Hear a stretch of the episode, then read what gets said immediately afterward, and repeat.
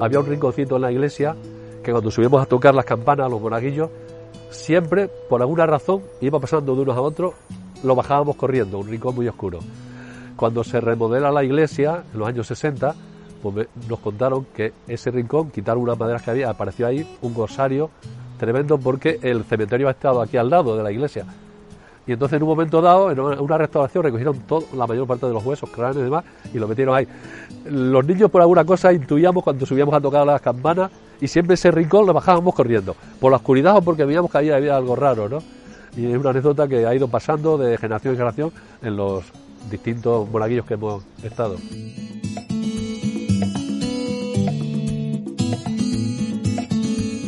Turismo en Madrigal de la Vera. Señalización turística inteligente en formato audio. Madrigal de la Vera es un municipio español de la Mancomunidad de la Vera, en la provincia de Cáceres. Es el municipio más oriental de la mancomunidad y está situado en el extremo noreste de Extremadura, limitando con Castilla y León por Candeleda y al sur con Castilla-La Mancha por Oropesa. Los primeros pobladores están probablemente en el origen del castro betón del Raso de Candeleda, ya que, en la garganta de Alardos a la altura del Mirador y del complejo de la Mata, se documentó una necrópolis del siglo V a.C. Estos pobladores incluso fueron dejados de lado por los romanos hasta que la adaptación les hizo abandonar los sitios fortificados y bajar de nuevo al borde de las ricas vegas, como demuestran los escasos pero documentados restos romanos localizados a la altura del actual depósito del agua. La garganta también ha condicionado, por ejemplo, parte de la industria, que podríamos llamar así, de, de Madrigal.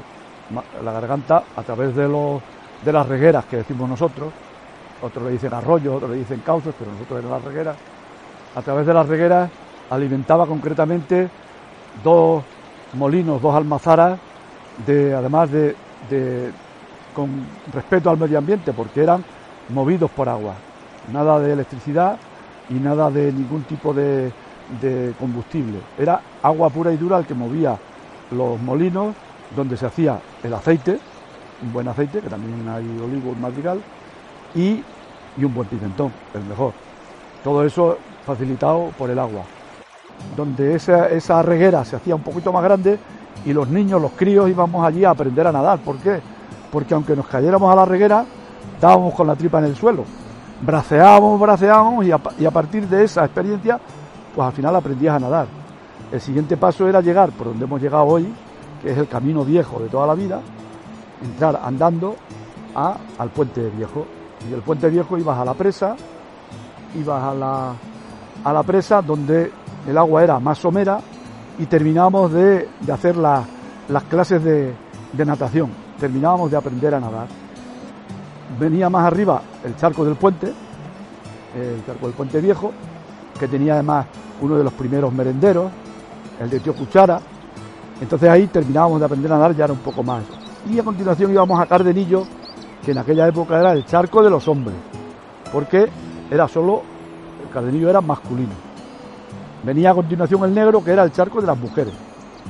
Y lo que se hacía, cuando ya éramos un poco adolescentes y andábamos mm, tonteando o listeando, depende de cómo lo quieras llamar, tonteando o listeando íbamos a ver si se escapaba algo por el negro de, de lo que había allí. Y entonces en ese trayecto pues hacíamos el, el día. Venía luego a continuación otro gran charco que con una riada se, se fue, que era Rubioso. Rubioso era un charco que tenía una profundidad, podía llegar tranquilamente en algunos puntos a 5 metros, lo cual para una garganta es muy buena profundidad.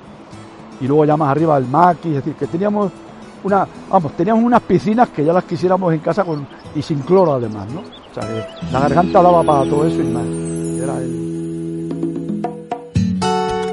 El hoy llamado puente romano no data en ningún caso de esta época sino de los alrededores del siglo XVIII.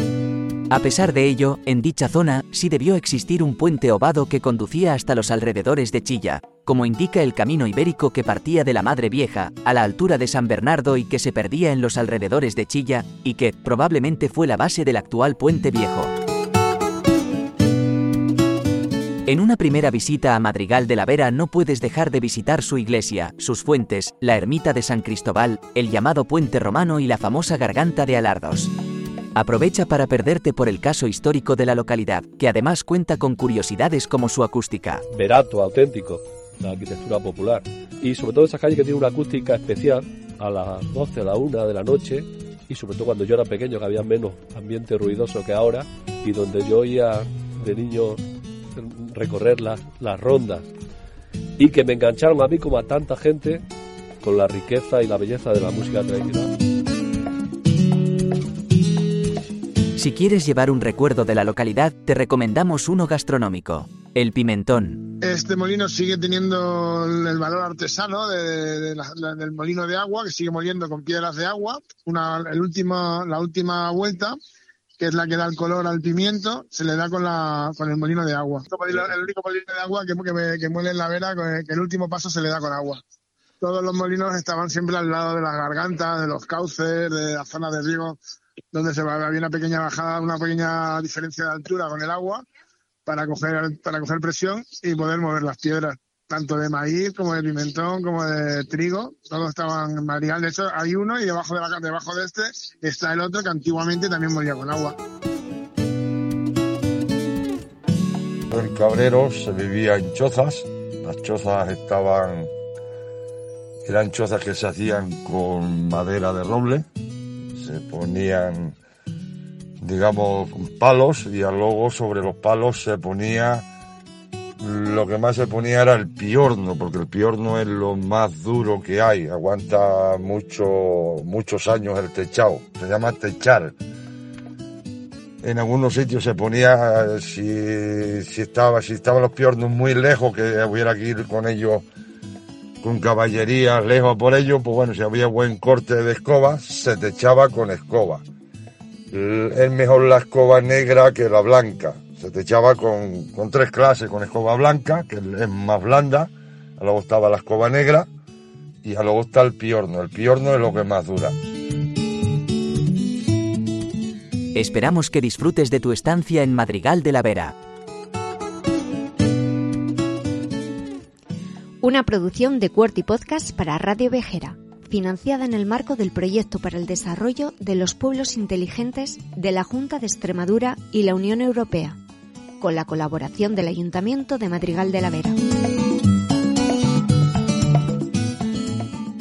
Ha intervenido en este episodio Fernando Tirado.